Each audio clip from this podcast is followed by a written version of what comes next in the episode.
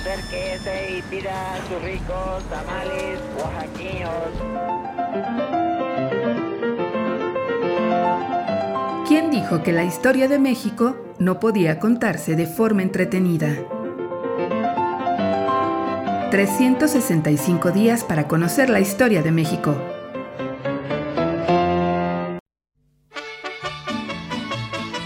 Lunes. Retratos.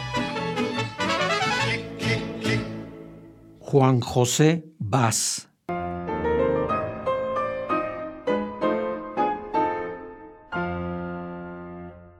Indudablemente era un hombre incansable, de gran actividad política e intelectual y cuya convicción por el liberalismo guiaba su vida. Desde muy joven, Juan José Vaz, 1820-1887, se unió al Partido Liberal y mostró su abierta y tenaz oposición a los fueros militares y eclesiásticos.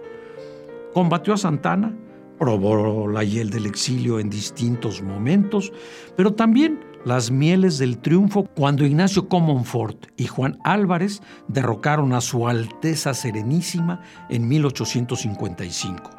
Esto le permitió ocupar el gobierno del Distrito Federal y desde tan importante trinchera convertirse en un rayito de esperanza para la Ciudad de México.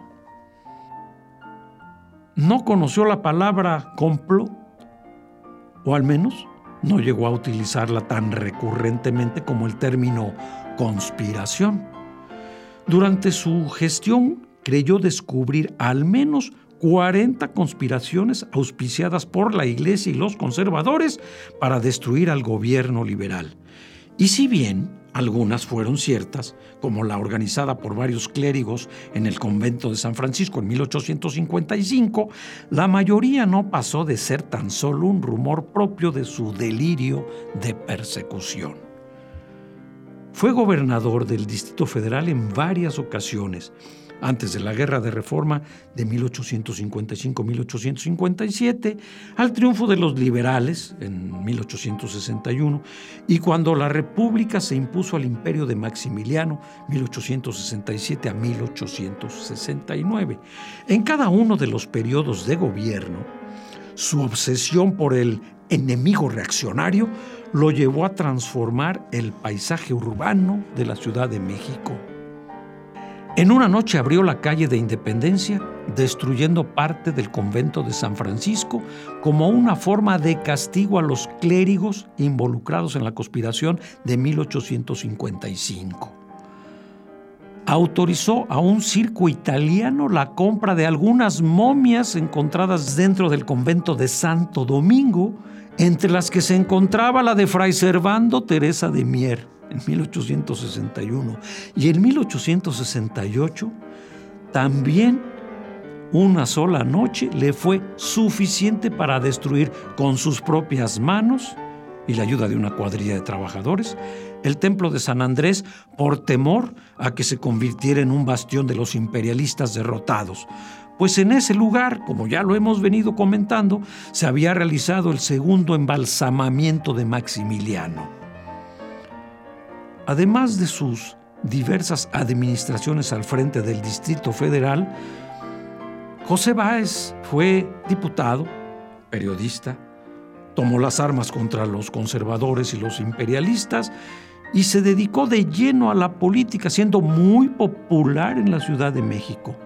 Sin embargo, la presidencia nunca llegó a sus manos.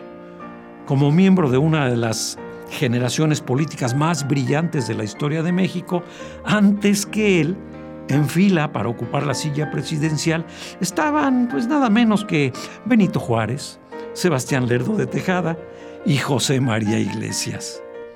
Bueno, Juan José Vaz en Retratos.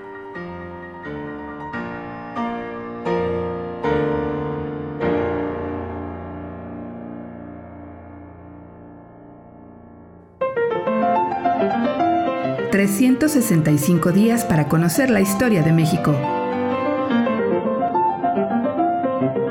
Esta es una producción de Radio Universidad de Guanajuato y la Dirección de Extensión Cultural en voz del Teatro Universitario. Serie basada en el texto de Alejandro Rosas, 365 días para conocer la historia de México.